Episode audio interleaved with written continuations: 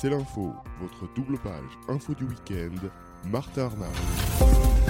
Bonjour à tous et bienvenue 29e numéro de C'est l'info, je suis très heureux de vous retrouver au sommaire cette semaine. Euh, dimanche 18 mars aura lieu l'élection présidentielle russe. Tout le monde le sait, Vladimir Poutine sera réélu et réélu avec une large majorité des voix. Et cette semaine, nous recevons euh, Xavier Moreau. Il est chef d'entreprise et vit depuis mars 2000 à Moscou. Comment perçoit-il la Russie de Vladimir Poutine? Nous l'avons interrogé sur ce sujet. Et puis la Russie, nous en parlons également avec Fabien Herbert qui s'est intéressé à un aspect particulier le fait que Vladimir Poutine se présente en candidat libre.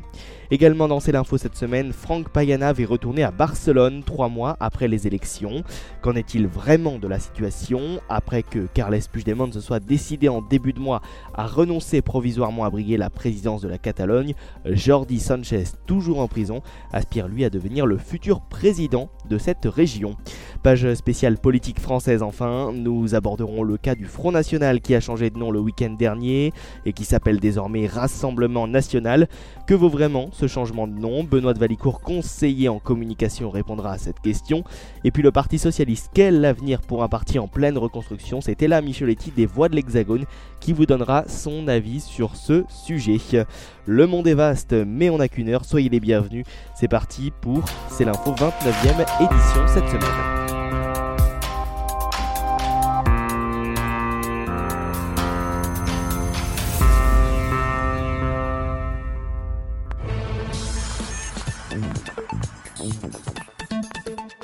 C'est l'info, l'invité de la semaine. Les Russes sont invités à aller voter au premier tour de l'élection présidentielle le 18 mars prochain. Pourtant, depuis 18 ans, aucun candidat n'a réussi à faire de l'ombre à Vladimir Poutine. On va en parler avec vous, Xavier Moreau. Bonjour. Bonjour. Euh, vous êtes chef d'entreprise, vous vivez en Russie donc depuis l'arrivée au pouvoir de Vladimir Poutine, hein. euh, c'était il y a 18 ans. Quel regard portez-vous aujourd'hui sur cette présidence Poutine qui a acquis en 18 ans un leadership extrêmement puissant euh, au sein même de son pays? Écoutez, je ne vais pas oser vous dire que c'est un sans faute, mais pourtant, pourtant on n'en est pas loin. Il faut, contempler un peu l'action de Vladimir Poutine sur toute la durée.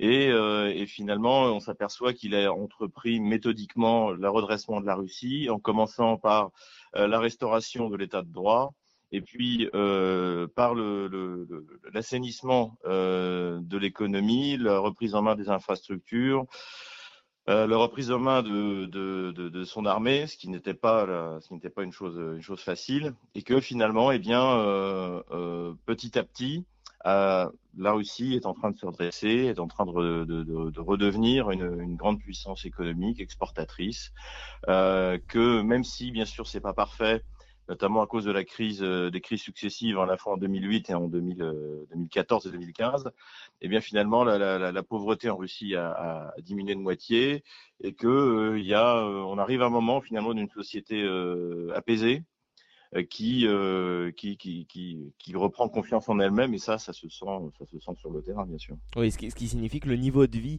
euh, au-delà effectivement des grandes villes, hein, de Moscou, de Saint-Pétersbourg, euh, s'est nettement amélioré. Hein. Euh, oui, tout à fait.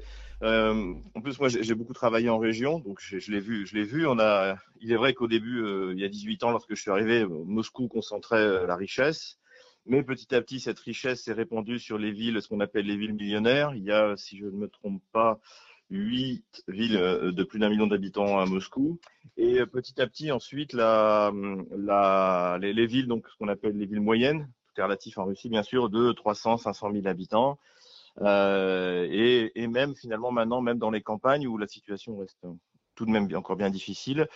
Euh, les, le, le, le, c'est un peu le, ruissellement qui fait rire certains, mais le ruissellement de la richesse, disons, euh, commence à arriver. Et surtout un, un grand développement de l'extrême-orient russe qui est assez, assez incroyable, euh, qui est assez exceptionnel.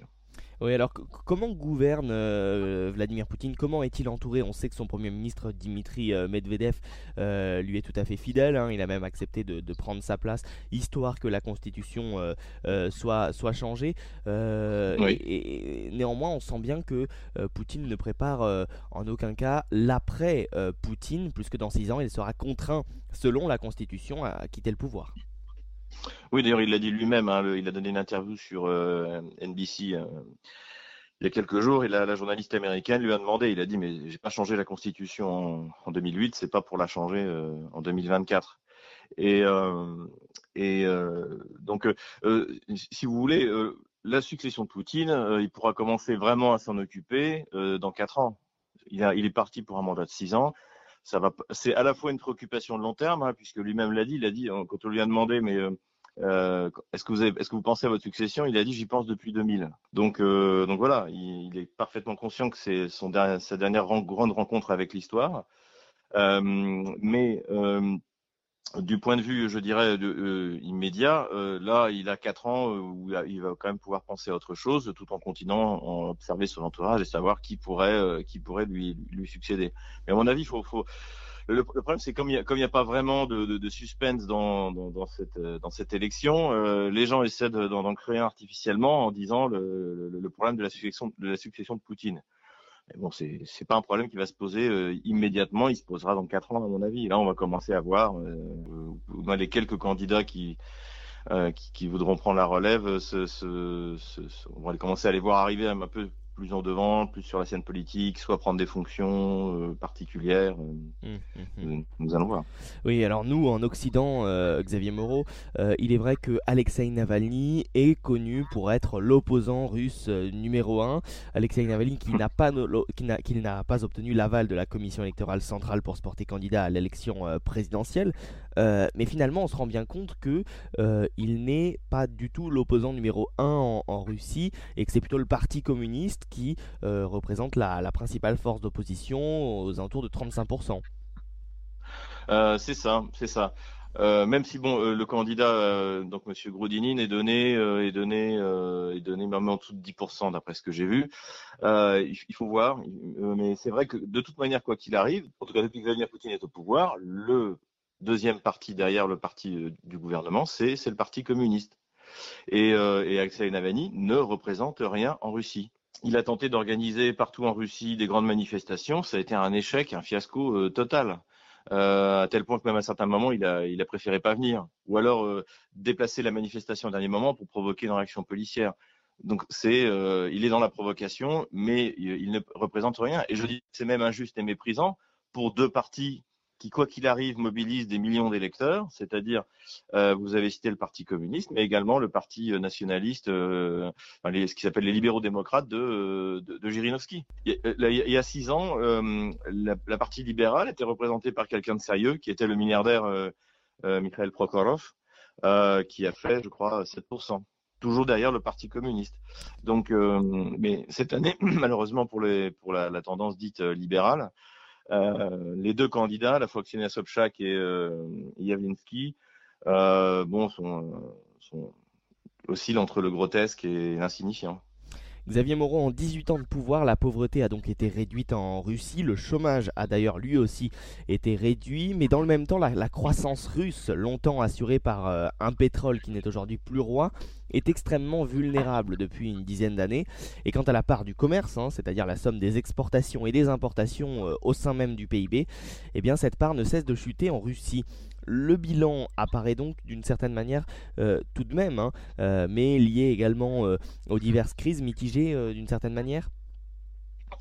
Disons que il faut, voir une chose. Moi, je, pense qu'au contraire, la, croissance a baissé forcément parce que, eh bien, le rouble a dévalué, donc la production, la production est calculée en dollars, et si vous passez d'un rouble en gros 33 euh, d'un dollar à 33 roubles un, un, dollar à, qui doit être aujourd'hui je sais pas 50 58 forcément ça, entraîne une, dans le calcul en dollars une baisse du PIB euh, ensuite il est vrai que la Russie a souffert euh, de la baisse des prix du pétrole mais finalement ça s'est avéré une, une excellente chose. Parce que en plus dans le contexte des sanctions les Russes ont accepté euh, finalement, euh, eh bien, cette dévaluation que tous les économistes un peu sérieux considéraient comme nécessaire euh, depuis euh, depuis 18 ans en fait. Hein. La dévaluation est arrivée en 2014. Euh, ça faisait, enfin, on était quelques économistes à expliquer justement que il est, le, le, rouble était largement sous-évalué et que un rouble à 60 ou entre 60 et 70, ce serait euh, devenait une nécessité. Mais ça a aussi un énorme avantage macroéconomique pour le long terme, et c'est ce qui s'est passé en Russie, c'est que, eh bien, tout d'un coup, ça rend la, ça rend la, la production locale euh, compétitive, euh, non seulement sur le marché intérieur, mais même à l'export. Et, euh, et, ça force notamment les entreprises euh, qui sont étrangères, qui ont investi en Russie, qui ont construit des usines, euh, à intégrer davantage leur, euh, leur production en Russie. Parce que vous savez par exemple que bon, à peu près tous les grands constructeurs euh, automobiles mondiaux ont une ou plusieurs usines en Russie. Pour, pour Renault, par exemple, ça doit être trois et sans doute bientôt quatre. Donc la, la dévaluation a été un coup dur pour la population russe qui commençait à s'en sortir, qui commençait à retrouver des couleurs, mais en même temps, euh, elle a garanti la, pérennité euh, macroéconomique, je dirais, du système russe pour les années qui viennent. Et petit à petit, d'ailleurs, euh, cette baisse du rouble hein, et donc ce regain de compétitivité va avoir des conséquences sur les salaires, sur la richesse, la richesse russe. Donc les Russes sont patients, ils en ont vu d'autres, et, et, finalement, en plus, comme on était dans l'atmosphère des sanctions, ils ont accepté, alors qu'au finalement les sanctions n'avaient pas grand-chose à voir sur la sur la baisse du rouble. La baisse du rouble, c'est essentiellement le, c'est essentiellement la baisse des prix du pétrole. Hum, hum, hum. Alors l'une des, statistiques qui saute aux yeux également, c'est la priorité des moyens accordés à la chose militaire, hein, dans un contexte de tension frontalière permanente. Hein, on pense notamment évidemment à la Crimée et d'intervention au-delà. Euh, marqué par la Syrie. Les dépenses militaires ont donc doublé euh, en 20 ans là où elles ont stagné, voire diminué euh, partout ailleurs. Et c'est une réelle volonté du président Poutine de s'affirmer comme une puissance géopolitique mondiale. Tout à fait. Il faut voir une chose, c'est que le budget russe de la défense, c'est un budget de rattrapage. Parce que pendant, les années 90, il n'y a rien qui a été fait le, le, complexe militaire industriel russe a, a notamment a énormément souffert. L'armée était devenue une espèce d'armée de, de, pays, euh, de pays sous-développés, avec des comportements qui étaient tout à fait inadmissibles, y compris vis-à-vis des populations civiles euh, pendant les guerres de, la guerre de Tchétchénie, par exemple. Et donc, euh, Vladimir, Vladimir Poutine a repris ça en main et il a relancé les grands programmes du complexe militaire industriel.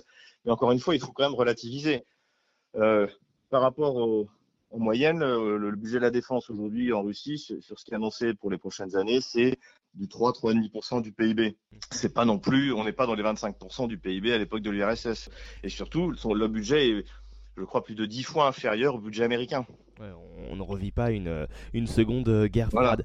Voilà. En, en, tout cas, la Russie a également un, un atout, hein, c'est son application dans la révolution numérique. Hein, les Russes figurent parmi les, les, plus connectés au monde, 163 abonnements mobiles pour euh, 100 habitants. On va parler à présent des, des médias.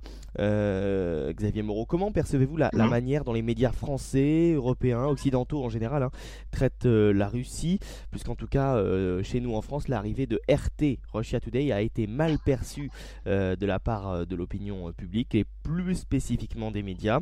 Voyez-vous derrière euh, Russia Today France une forme de, de, propagande de la part du Kremlin? On rappelle que euh, 20 millions d'euros euh, sont financés par euh, l'État russe.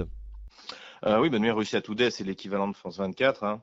Donc, c'est une chaîne de télé d'État qui est censée, c'est la chaîne du ministère des Affaires étrangères russe. Voilà. Euh, ce qui n'empêche que certains journalistes peuvent avoir certaines libertés, mais elle est là pour faire passer la vision russe des problèmes euh, internationaux et faire connaître aussi la Russie, puisqu'elle parle aussi des, des sujets intérieurs, euh, de la même manière que France 24 le fait pour le ministère des Affaires étrangères euh, euh, français. Et, et la BBC et CNN. Et voilà, voilà. Donc il y a une ligne, une ligne direct, une ligne, une ligne directrice, une ligne éditoriale qui n'est pas du tout secrète et les Russes s'en cachent pas. Et oui, voulez, c'est euh, un peu ce, discours sur les fake news ou sur les médias russes, c'est en fait prendre les Français pour des imbéciles.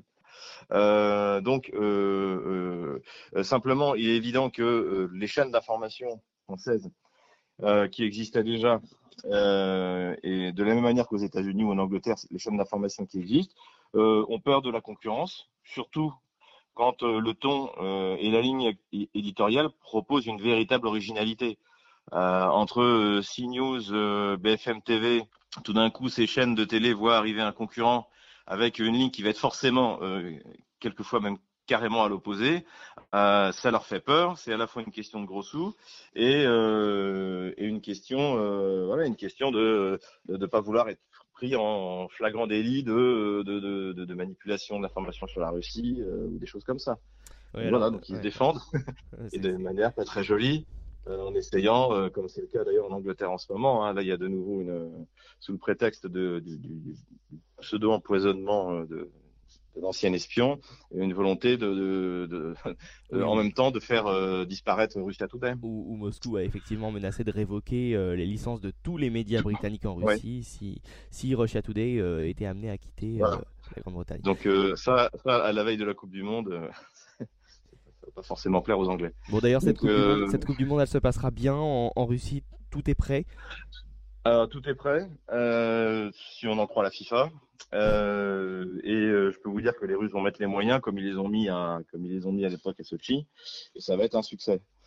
Et je disais justement il n'y a pas longtemps, moi, ce que je n'arrive pas à croire, c'est que les, les Occidentaux vont laisser ça arriver, parce que si vous voulez, quand c'est les intellectuels, les, hommes d'affaires, les voilà, qui, qui, qui qui, voyagent en Russie, ils voient bien que les médias euh, français, euh, appelons un chat un chat, mentent. Euh, même désinforment. Mais quand vous allez avoir, je crois qu'il y a 18 000 supporters français prévus qui vont débarquer à Moscou, à Ekaterinbourg, à Saint-Pétersbourg, qui vont voir le niveau d'infrastructure, l'accueil, l'organisation, euh, ces gens-là qui sont euh, qui sont pas forcément des intellectuels ou des gens euh, vont se rendre compte qu'en fait la télé de tous les jours leur ment. Mais bien effectivement, nous, nous verrons bien entre le 15 juin et le et le 15 juillet. Merci beaucoup Xavier Moreau d'avoir accepté de répondre à nos questions. Vous êtes donc chef d'entreprise et vous vivez en Russie donc depuis depuis 18 ans.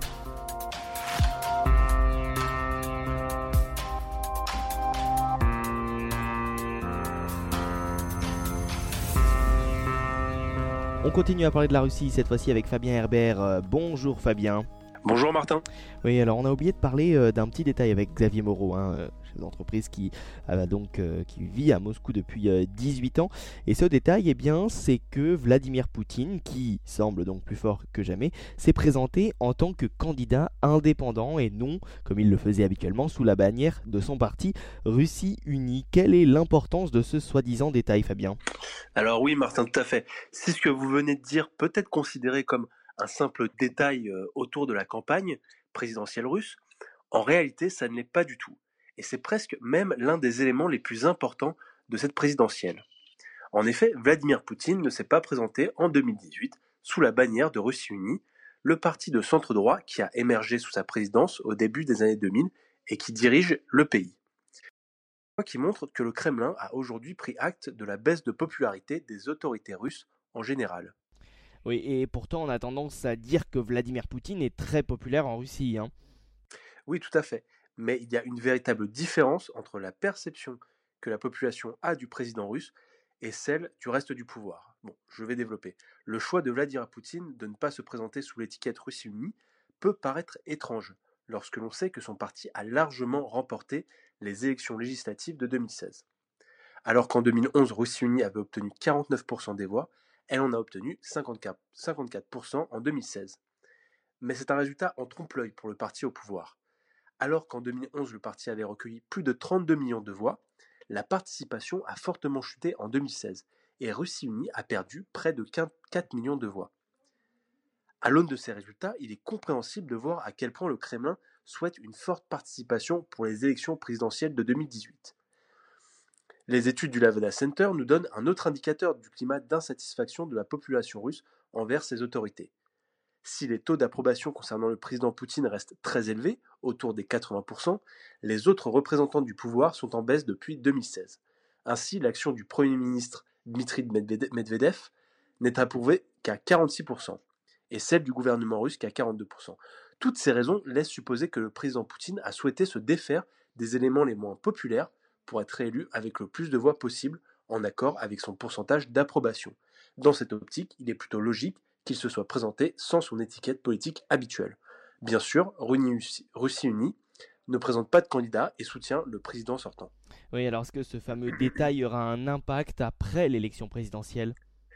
Alors, si Vladimir Poutine est à nouveau élu le 18 mars, ce qui a de fortes chances d'arriver, cette question de la baisse de popularité du pouvoir russe ne sera pas à prendre à la légère.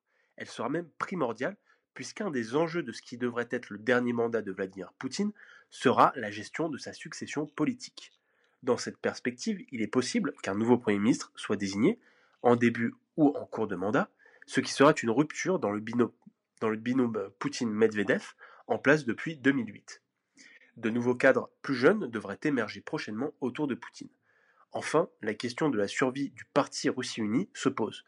Est-ce que le pouvoir russe pourrait aller jusqu'à dissoudre le parti majoritaire au Parlement depuis 2017 pour créer une nouvelle force politique recentrée autour du président Poutine Enfin, si euh, voilà, les, dirigeants, les dirigeants russes, le Kremlin a souvent été accusé d'être déconnecté de la réalité, enfermé dans cette espèce de tour d'ivoire, la candidature de Vladimir Poutine en tant que candidat indépendant montre bien que le pouvoir a pris acte du mécontentement populaire.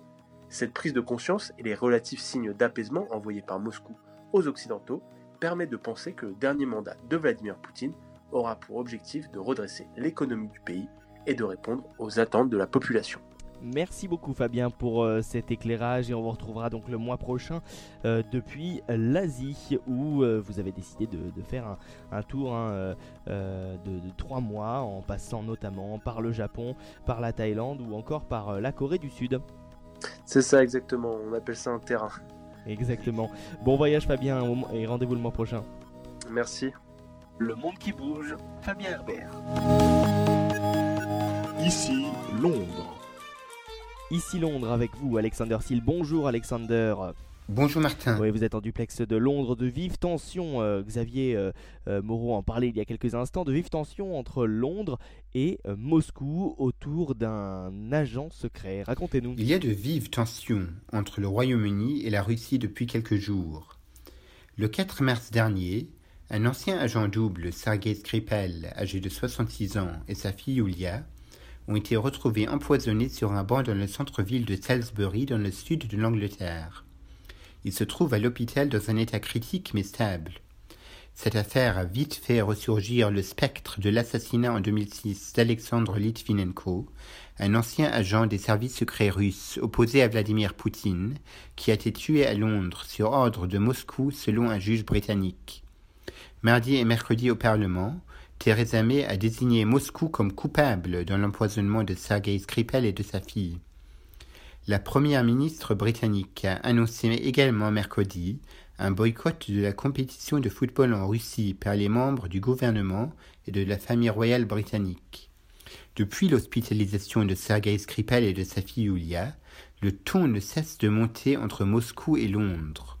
Après plusieurs jours d'accusations réciproques, le Premier ministre britannique Theresa May est passé aux actes en expulsant 23 diplomates russes. Ils ont une semaine pour quitter le pays.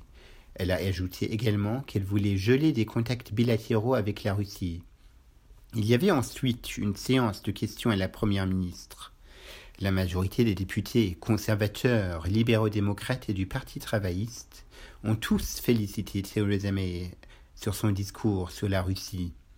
Un grand nombre de députés du Labour Party se sont unis et se sont distancés de leur chef Jeremy Corbyn, qui est pro-russe et défend Vladimir Poutine. Mercredi soir, le Royaume-Uni a porté l'affaire Skripal devant le Conseil de sécurité des Nations Unies. Les autorités russes ont promis jeudi de riposter à l'expulsion par le Royaume-Uni de 23 de leurs diplomates. Jeudi également, le secrétaire d'État britannique à la Défense, Gavin Williamson, a déclaré que la Russie doit se taire et partir. Moscou pense que Londres cache quelque chose. Mais cette attaque de Salisbury démontre que le Royaume-Uni doit travailler avec ses alliés européens. Le Brexit mettra en danger la sécurité du pays et l'isolera du continent face à la menace russe.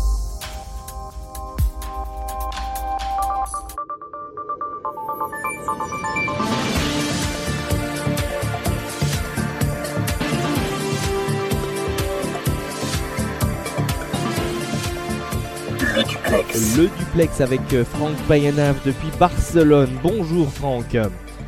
Bonjour Martin, bonjour à tous. Oui Franck, vous avez décidé de retourner à Barcelone, hein, on s'en souvient, euh, vous y étiez il y a tout juste deux mois, hein, euh, au mois de, de janvier. Que s'est-il passé justement depuis ces deux derniers mois? Alors pour commencer, ce qu'il faut retenir de ces deux derniers mois, c'est qu'il n'y a toujours pas de président de la Généralité de Catalogne.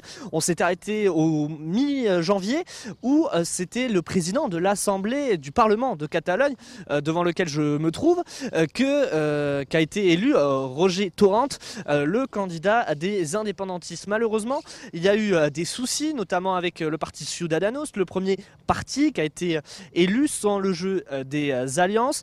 Les indépendantistes avaient proposé Carles Puigdemont, qui est encore et toujours à Bruxelles, et du coup, ça crée un petit quelques problèmes.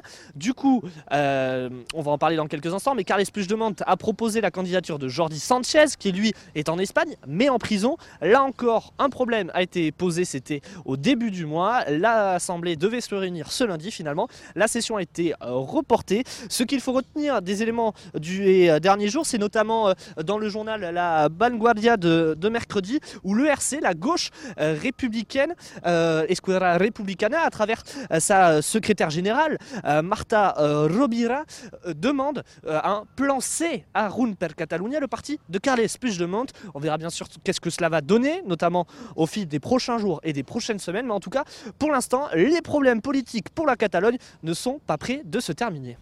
Alors Franck, donc, euh, Carles Puigdemont est toujours à Bruxelles, mandat d'arrêt international. Et quant à Jordi Sanchez, hein, euh, député catalan, eh bien, il est en prison et il a déposé un recours en début de semaine. Euh, qui est-il et surtout quel est son avenir? Alors, Justement, on parlait du plan C, c'est le plan B, Jordi Sanchez. Jordi Sanchez, c'est le numéro 2 de la liste de Run Catalunya, le, parti de Carles Puigdemont. Carles Puigdemont qui est donc le numéro 1 de cette liste, qui est député euh, forcément, mais il est en prison depuis le 16 octobre dernier. C'était un des premiers prisonniers politiques de cette crise euh, catalane. Euh, c'est à cause d'un délit, je cite, de sédition dû au référendum qui a été organisé par la Catalogne de façon illégale, d'après Le 1er octobre euh, dernier. Il devait être investi ce lundi. Malheureusement, il avait fait un recours, ce que vous disiez euh, dans votre question, Martin. Euh, il a fait, fait un recours pour assister à cette session parlementaire prévue au Parlement de Catalogne. Lundi, malheureusement, la session a été annulée quelques heures avant par le président du Parlement, Roger Torrent. Autant dire que la situation promet, comme je vous disais, d'être encore compliquée pour savoir qui va diriger au final cette généralité de Catalogne. Ouais, en tout cas, au-delà euh, du célèbre euh, match de foot entre euh, le Real de Madrid et le FC Barcelone, les deux villes, elles, connaissent des relations tout à fait tendues. En témoigne donc le procès de cet acte, une photo brûlée. C'était il y a plus de dix ans, hein, n'est-ce pas, Franck?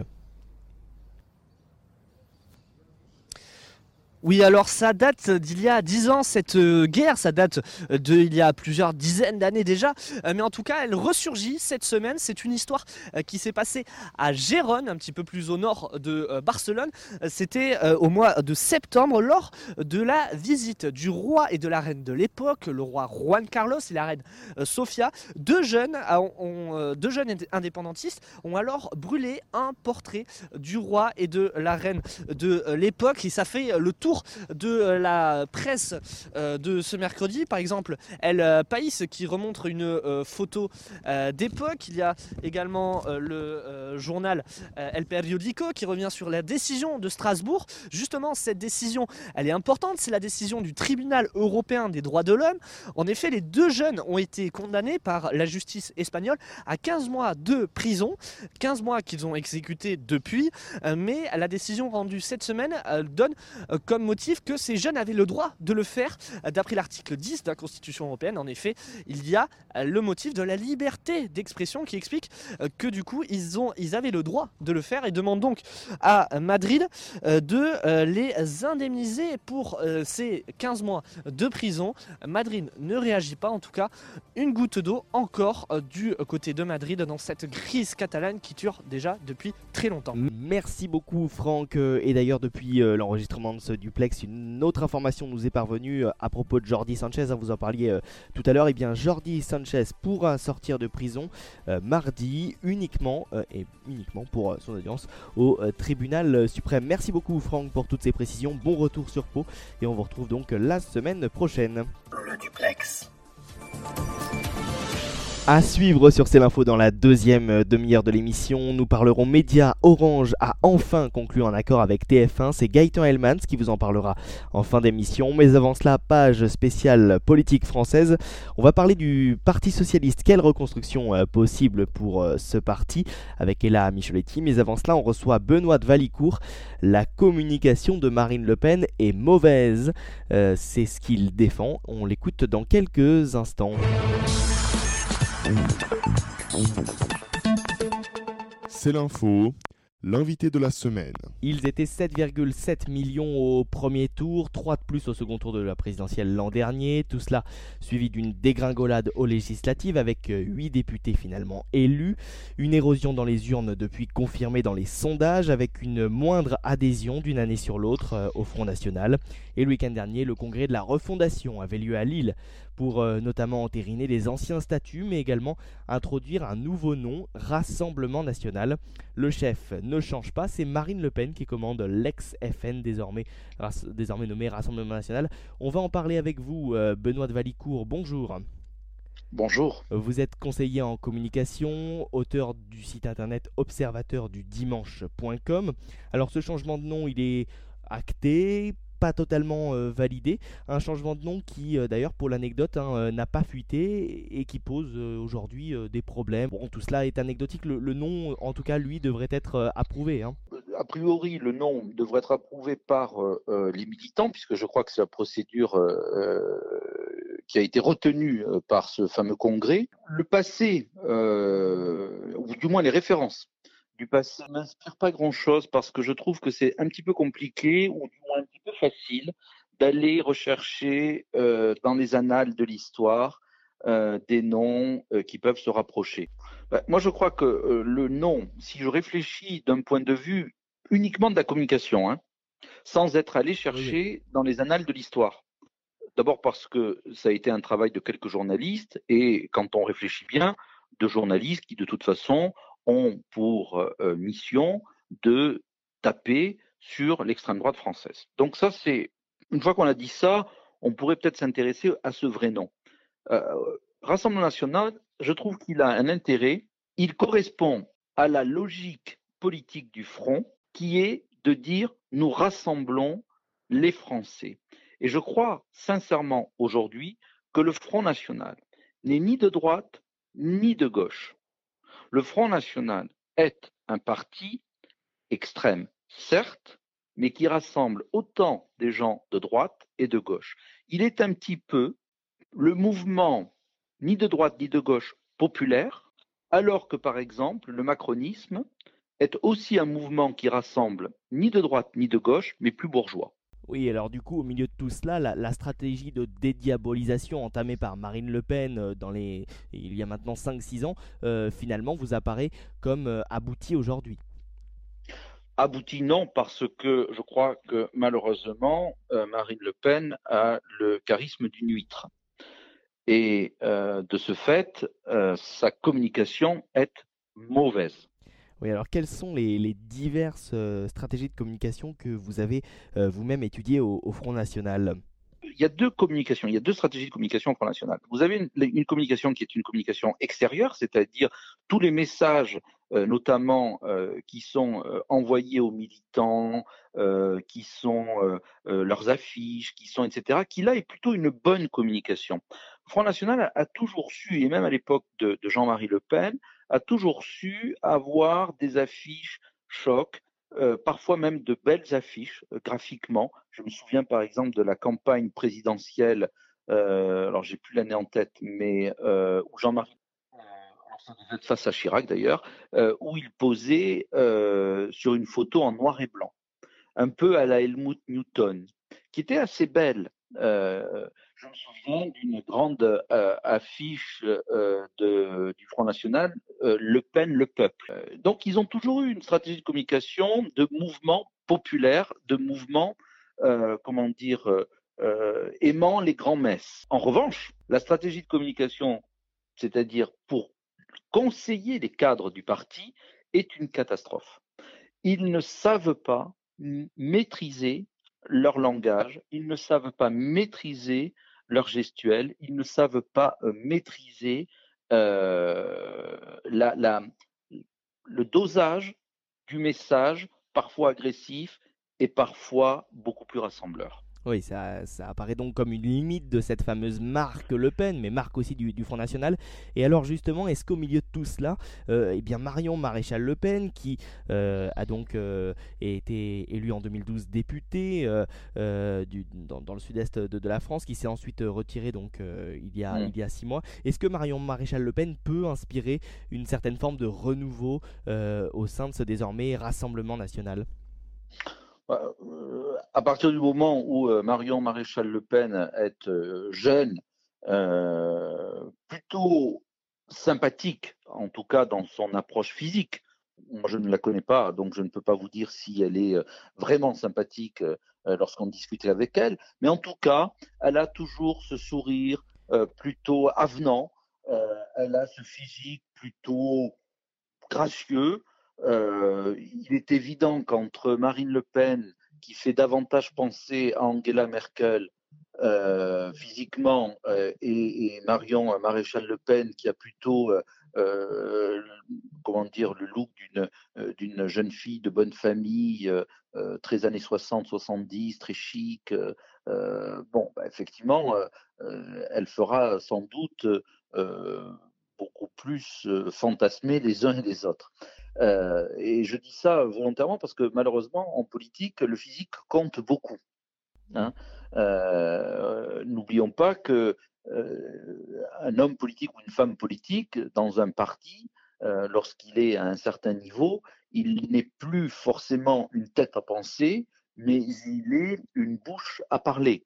Hein. C'est quelqu'un qui porte un message.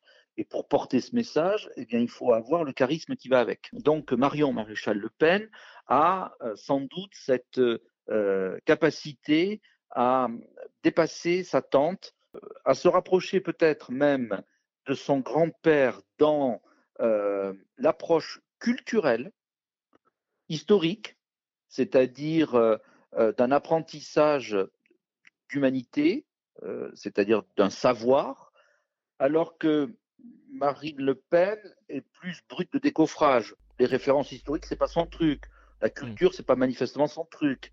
Euh, alors que le, Pen père était un monument de culture. Et Marion Maréchal Le Pen, il semblerait qu'elle se rapprocherait intellectuellement plutôt du grand-père et elle aurait en plus ce côté physique agréable qui peut en faire un personnage intéressant dans la politique française dans les prochaines années. Oui, et on l'a appris, hein, euh, d'ailleurs, Marine Le Pen ne conduira pas à la tête euh, de liste des européennes, ce qui signifie peut-être que Marion Maréchal Le Pen pourrait faire son grand retour euh, à l'aube de ces européennes de 2019.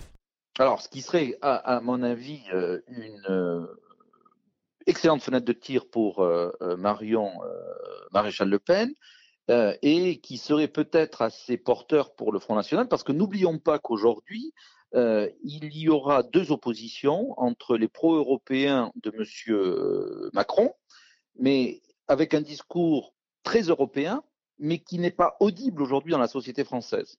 Parce que pour la majorité des Français, l'Europe est responsable des maux de l'économie, de l'immigration, etc., etc. Donc son discours n'est pas audible. En revanche, le discours du Front National, ou Rassemblement national est profondément anti-européen et donc a un écho dans la population française. Et ce discours porté par une jeune femme avenante, souriante, qui n'est pas agressive, elle a laissé à l'Assemblée nationale le souvenir d'un parlementaire agréable. Oui, et on va terminer, euh, Benoît de, Valicourt, euh, par parler de David Rodriguez. Donc, il est, ou en tout cas, il était l'assistant parlementaire du député Sébastien Chénu, militant du Front National à la jeunesse, et il a mis son parti dans l'embarras alors qu'a émergé une vidéo où l'entendait prononcer des insultes racistes. Euh, et il a donc annoncé en début de semaine sa, démission. Et en face, la plupart des responsables du Front National interrogés par la presse ont nié euh, vidéo. Là encore, euh, en matière de communication, tout cela reste euh, étrange et, compliqué à décrypter. Hein. D'abord, je crois que il est complètement absurde d'aller nier une information qui circule sur les réseaux sociaux et qui est factuelle. Deuxièmement, je suis surpris que des jeunes dans notre pays aujourd'hui, qui sont nés à la fin des années 90, alors qu'on venait de, terminer les pires atrocités de l'humanité, que depuis finalement le début des années 2000, nous ne connaissons pas d'atrocités à grande échelle, puisque le dernier grand génocide a été le, Rwanda, euh, et que l'on puisse encore tenir des propos racistes, dans un pays comme la France, moi c'est quelque chose qui me dépasse. Je pense pas qu'il s'agisse d'un problème de culture, je pense qu'il s'agit d'un véritable problème intellectuel. Merci beaucoup Benoît de Valicourt d'avoir répondu à nos questions hein, autour de, du Front National, désormais nommé Rassemblement National. Et je rappelle qu'on peut vous lire hein, sur votre site internet observateurdudimanche.com où vous y écrivez notamment Je vote blanc parce que le bleu est devenu marine et le rouge a perdu de, de sa passion. Hein, c'est exact. C'est exact. Merci à vous.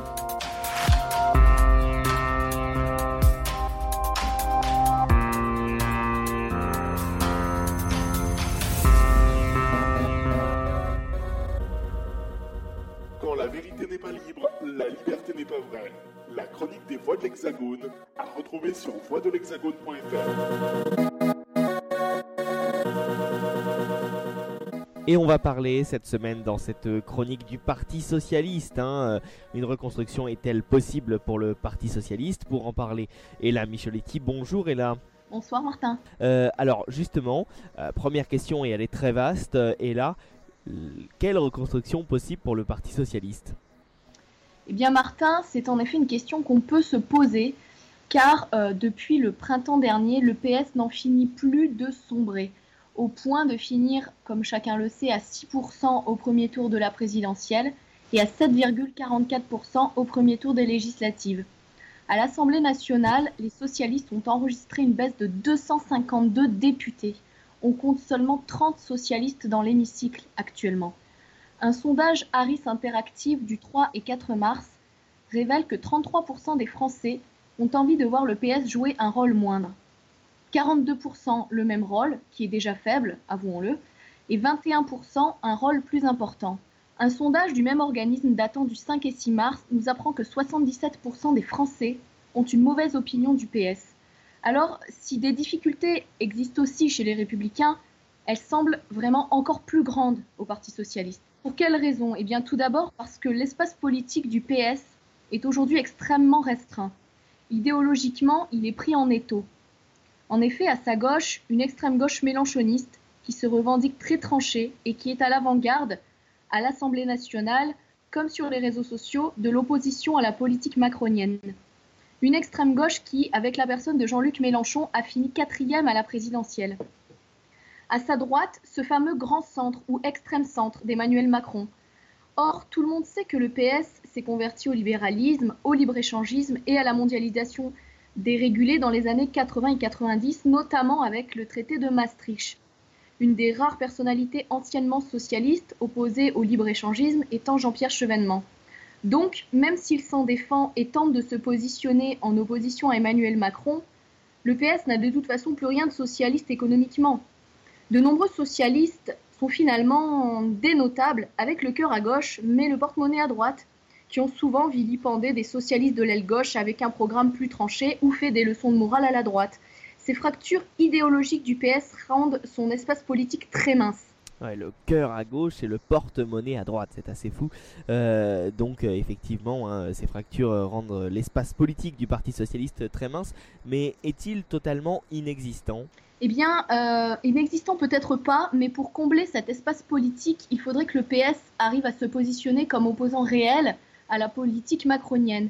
Dans le débat du 7 mars sur LCI pour le futur poste de premier secrétaire, Seuls Emmanuel Morel et, par certains égards, Luc Carnouvas se sont posés en opposants farouches et déterminés selon une ligne, pour le coup bien à gauche. Et le choix des termes est très important aussi. Emmanuel Morel s'est lui-même qualifié d'opposant frontal à Emmanuel Macron et assume aussi son côté frondeur vis-à-vis du PS. Il évoque par exemple un socialisme décomplexé, une vision antilibérale et se montre totalement critique du quinquennat François Hollande. Personnellement, je pense que c'est là la seule stratégie potentiellement gagnante pour le Parti socialiste. Stéphane Le Foll et même Olivier Faure, sous certains aspects, ne sont pas dans cette vision du, passé faisons table rase. L'élection de Stéphane Le Foll comme premier secrétaire du PS serait pour le parti se tirer une balle dans le pied, revenir en arrière et montrer aux Français qu'il n'a rien compris. Or, si le PS veut renaître, il doit rompre avec ce quinquennat au mauvais bilan de François Hollande et être un adversaire affirmé d'Emmanuel Macron, ce qui n'est pas le cas aujourd'hui. La seule possibilité pour occuper cet espace politique aussi restreint, eh bien, d'un côté, soit de partir sur le terrain de Jean-Luc Mélenchon, donc autrement dit de faire muter le PS vers un socialisme plutôt décomplexé et un parti qui serait très à gauche, en évitant toutefois la fascination que l'on connaît tous malheureusement de l'extrême gauche en général pour la violence politique et la proximité de certains membres de la France insoumise avec les thèses et mouvements indigénistes et communautaristes. Éco économiquement, le PS n'a toujours pas tiré le son de ses erreurs non plus. Il s'est transformé en un parti de notables bontins, voire bobos parisiens, qui sont à des années-lumière des classes sociales populaires. Mais il a également perdu le sens de la nation et de l'identité, qui sont des thèmes, mais alors disons-le, totalement tabous chez lui. Or, il pourrait avoir une carte à jouer sur ces sujets-là, car à gauche, seul le MRC assume tranquillement et sans dérive nationaliste le concept de nation. C'est là un point noir de l'extrême gauche d'ailleurs. Une partie des militants a toujours cultivé le goût de l'internationalisme, mais au détriment de celui de la nation française, et semble parfois détester tout ce qui est synonyme de France franchouillarde et enracinée. Toutefois, ce défi est difficile pour le PS. Il peut vite se retrouver trop près d'Emmanuel Macron ou trop près de Jean-Luc Mélenchon et se retrouver noyé. Euh, de son côté, finalement, Laurent Wauquiez a beaucoup moins de problèmes, car il peut plus facilement, à mon sens, affirmer une ligne de droite, vraiment de droite, comme il l'a dit lui-même, pour s'opposer à cet extrême centre d'Emmanuel Macron. Une droite des racines, des traditions, une droite garde-fou sur le terrain de la bioéthique, par exemple. Il pourrait même parsemer ses discours d'une pointe de souverainisme, étant donné que Marine Le Pen, à sa droite, emprunte de nouveau un chemin libéral depuis le départ de Florian Philippot le PS est quant à lui beaucoup plus bloqué. Oui, le PS a donc un problème clairement idéologique, hein, et là, mais au-delà de cela, ne souffre-t-il pas d'une absence de personnalité politique? Oui, tout à fait. En plus de ce problème de doctrine et d'idéologie, en totale rupture avec le peuple français, le PS manque cruellement, et ce depuis des années, de leaders charismatiques. Il est vrai que c'est là un concept qui le gêne, et même qu'il rejette, mais pas les Français. Soyons réalistes deux minutes. En théorie, oui, on ne devrait voter que pour un programme, mais la personnalité, le charisme, l'engouement suscité par un candidat compte aussi beaucoup. L'idée de leader charismatique est totalement assumée chez la droite LR, qui a eu par exemple Nicolas Sarkozy. Ce dernier, d'ailleurs, continue d'avoir des soutiens dont le terme de fan serait même plus approprié. Il a suscité une vague de rejet très violente en 2007, mais aussi un tsunami d'adhésion au-delà de son électorat de droite. Il a en quelque sorte réussi à envoûter au PS, depuis François Mitterrand, qui était certes sans conteste l'un des plus grands leaders charismatiques de la Ve République, il y a un vide à ce niveau-là. Or, s'il veut se reconstruire, le PS doit muter idéologiquement, mais aussi trouver un chef charismatique capable de soulever un minimum les foules. Mais est-il prêt à le faire? Et surtout, cherche-t-il à le faire? Dans le débat du 7 mars, même si les candidats cherchent à accéder au poste de premier secrétaire, et donc euh, s'adresser aux militants euh, socialistes, ils ont eu tort de ne pas se montrer plus unificateurs au niveau national. Ils auraient dû parler aux Français, même si l'issue du débat porte sur la présidence du parti.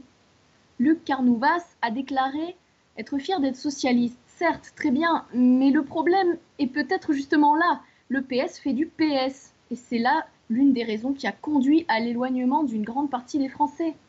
Des candidats passés sur des médias nationaux potentiellement regardés par tous les Français, pas uniquement les militants socialistes. Alors, euh, polémiquer sur le bilan de François Hollande et n'évoquer l'Europe, la crise migratoire et la laïcité que 5 ou 10 minutes, eh bien, c'était le meilleur moyen de faire fuir les téléspectateurs. Et c'est ce qui s'est passé. Ils étaient seulement 200 000. Mais pourtant, ce débat leur a tout de même offert une couverture médiatique euh, d'un niveau national. En effet, certes, mais encore une fois, elle est à relativiser car ils n'ont pas su saisir l'opportunité. Or, le PS est en train de sortir du champ médiatique depuis des mois. Pour revenir sur le devant de la scène, il faut penser au-delà de la tambouille interne. Les militants vont faire leur choix, d'accord. c'est très bien, c'est important, mais ce qui compte le plus dans le paysage politique français, c'est l'ensemble des citoyens. La renaissance du PS passera par la France entière si elle doit se faire. De plus, les médias ont le pouvoir de gonfler un événement, une personnalité, surtout la presse people quand on sait s'entendre avec elle, comme l'ont fait Emmanuel et Brigitte Macron. Ne serait-ce que le choix d'un titre comme celui d'un article du Huffington Post du 9 mars donne parfaitement le ton. Le candidat socialiste Emmanuel Morel, sosie de Hollande, préférerait ressembler à Brad Pitt. Écoutez Martin, ce titre est tout simplement pathétique. Si le Huffington Post avait voulu mettre en avant le fait que Emmanuel Morel a été le meilleur des quatre débatteurs, ce qui a été le cas en effet, il aurait titré La Révélation ou un titre, euh, voilà, un exemple de, de ce genre de titre. Plus percutant. Voilà, tout à fait. Mais en plus, aucun média n'a jamais titré sur le fait qu'Emmanuel Macron ressemble à Boris Vian. Pourtant, tout le monde y a pensé. C'est triste à dire, mais aux yeux des médias et aux yeux des Français, le PS n'est plus attractif ni crédible. S'il veut le redevenir, il va devoir faire un lourd, très lourd travail sur lui-même et se débarrasser de ses vieilles lubies. Et encore, tout ne dépendra pas de lui. Il sera tributaire de la réussite ou de l'échec de la majorité en place mais également de la capacité de la droite à se reconstruire, peut-être autour de Laurent Wauquiez. Voilà, et en quelques mots, donc euh, pour terminer euh, cette chronique, les articles à retrouver sur euh, voix-de-l'hexagone.fr. Et bien tout d'abord, un article de Pierre-Henri Paulet, donc, sur les élections en Italie, daté du 5 mars dernier, un lendemain des élections, une journée particulière. un article dans lequel Pierre-Henri Paulet vous explique à quel point le parti anti-système mouvement 5 étoiles, euh, qui enregistre de très loin le plus gros, le score, apparaît comme un nouvel euh, avertissement euh, pour l'Europe. Et puis un article que vous signez également hein, sur une page des voix de l'Hexagone, le cœur et les mots. sur Abu al-Attaya, la vie ne vaut pas d'être vécue sans la mort, hein, c'est bien cela, et là. Oui, c'est tout à fait ça, sur un poète arabe du 8e siècle. Merci beaucoup, Ella Micheletti, pour euh, toutes ces précisions donc, autour du Parti Socialiste, le PS, quelle reconstruction possible. Et on vous retrouve euh, eh bien, à la fois sur le www.c-l'info.fr, mais également sur les voies de l'hexagone, sur voies de l'hexagone.fr. Quand la vérité n'est pas libre, la liberté n'est pas vraie. La chronique des voix de l'Hexagone à retrouver sur voix-de-l'hexagone.fr. Les coulisses de l'info, Gaëtan Elmans. Bonjour Gaëtan. Bonjour Martin. Bonjour à toutes et à tous. Oui, et après Bouygues SFR, c'est un troisième opérateur qui s'est décidé à conclure avec euh, le groupe TF1. Il s'agit donc euh, de Orange. La saga continue pour, euh, pour TF1. La saga continue et si vous avez suivi C'est l'info la semaine dernière, vous avez donc toutes les clés en main pour comprendre cette histoire. Dans le cas contraire, je vous invite à aller l'écouter. Et comme vous l'avez dit Martin, en effet, le groupe TF1 a donc conclu un accord avec Orange. Cet accord prévoit, comme vous le savez déjà, l'ajout de services additionnels comme le replay, reprendre un programme depuis le début et bien d'autres. Pour tout cela, Orange a versé une somme très raisonnable avec bien moins de 15 millions d'euros. Rappelons que comme d'autres, il ne paye donc pas pour distribuer les chaînes du groupe TF1. Et pour rappel, entre-temps, le groupe Canal Plus a rétabli le signal de ses chaînes, mais pas du replay, et est prêt à reprendre les négociations. Par contre, c'est toujours l'impasse avec Free qui menace toujours, à son tour, de couper le signal. Oui, et après M6 et TF1, un autre groupe entre dans l'arène des rémunérations de, de ces chaînes gratuites. Et ce groupe, Martin, c'est Next Radio TV, qui chapeaute, entre autres, les chaînes gratuites de la TNT, BFM TV, RMC Découverte et numéro 23. En effet, lors d'une conférence de presse d'Iliade, qui est la maison mère de Free, Maxime Lombardini, son directeur général, a indiqué que le groupe Next Radio TV voulait être rémunéré pour ses chaînes, comme quoi la saga fait des émeules. Et il a déclaré, je cite, Nous avons reçu une lettre recommandée qui ressemble à celle que nous avions reçue de TF1. Nous sommes choqués par le fait que l'on veuille faire payer un signal qui existe pour tous les Français, sans toutefois préciser la somme que réclamait le groupe Next Radio TV.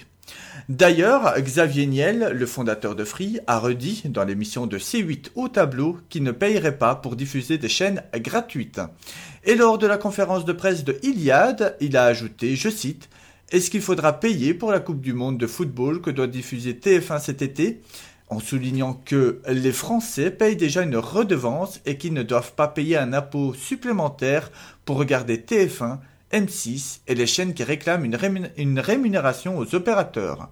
Mais il reste ouvert aux discussions pour les services additionnels comme le replay.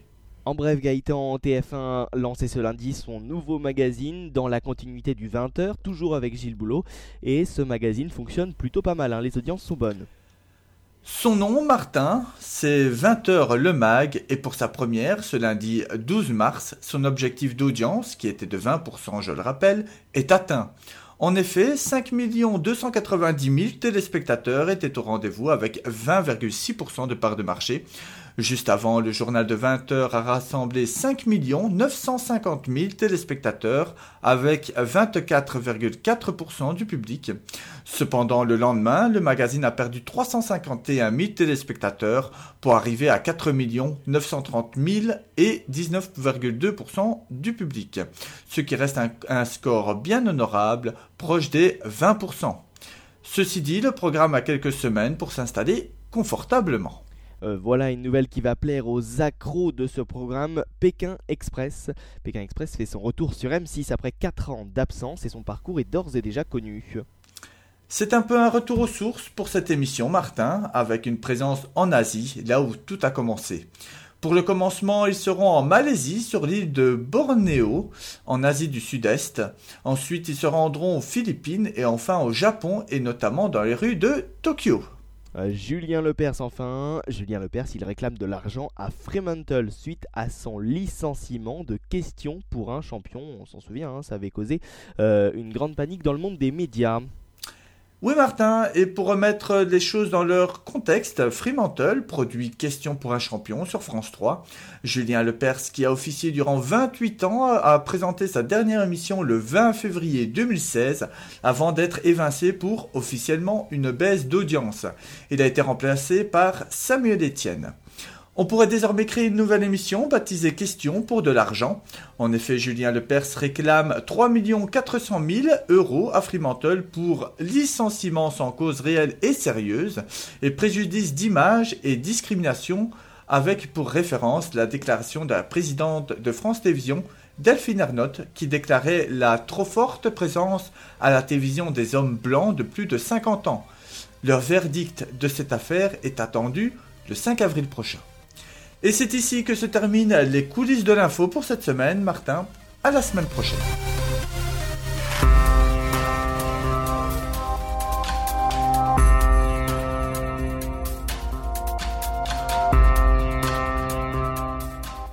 C'est l'info, votre double page info du week-end, Martin Arnaud. Voilà, c'est la fin de cette émission. Merci à toutes celles et ceux qui m'ont aidé à la préparer. Merci également de l'avoir écouté hein, sur le www.c-l'info.fr ainsi que sur l'ensemble de nos radios partenaires. Vous nous retrouvez euh, tout naturellement la semaine prochaine. Et puis d'ici là, n'oubliez pas, hein, les réseaux sociaux sont également là euh, pour euh, que l'on continue à vous raconter les coulisses de cette information. Instagram, Twitter, YouTube. N'hésitez pas donc à nous suivre. Belle semaine à tous et à la semaine prochaine.